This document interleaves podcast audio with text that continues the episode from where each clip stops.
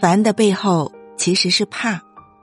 你之所以烦，是因为不知道该怎么办，而不知道该怎么办，其实不是真的没有办法，只是担心这个办法带来的后果会让自己无法承受。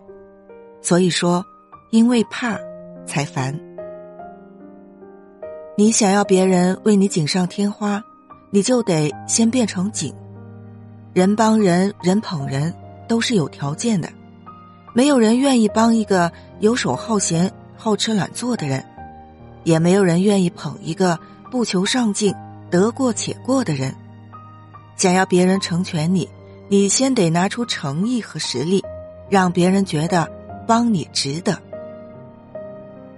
不存在没有回应这件事儿，只有你没看懂的回应。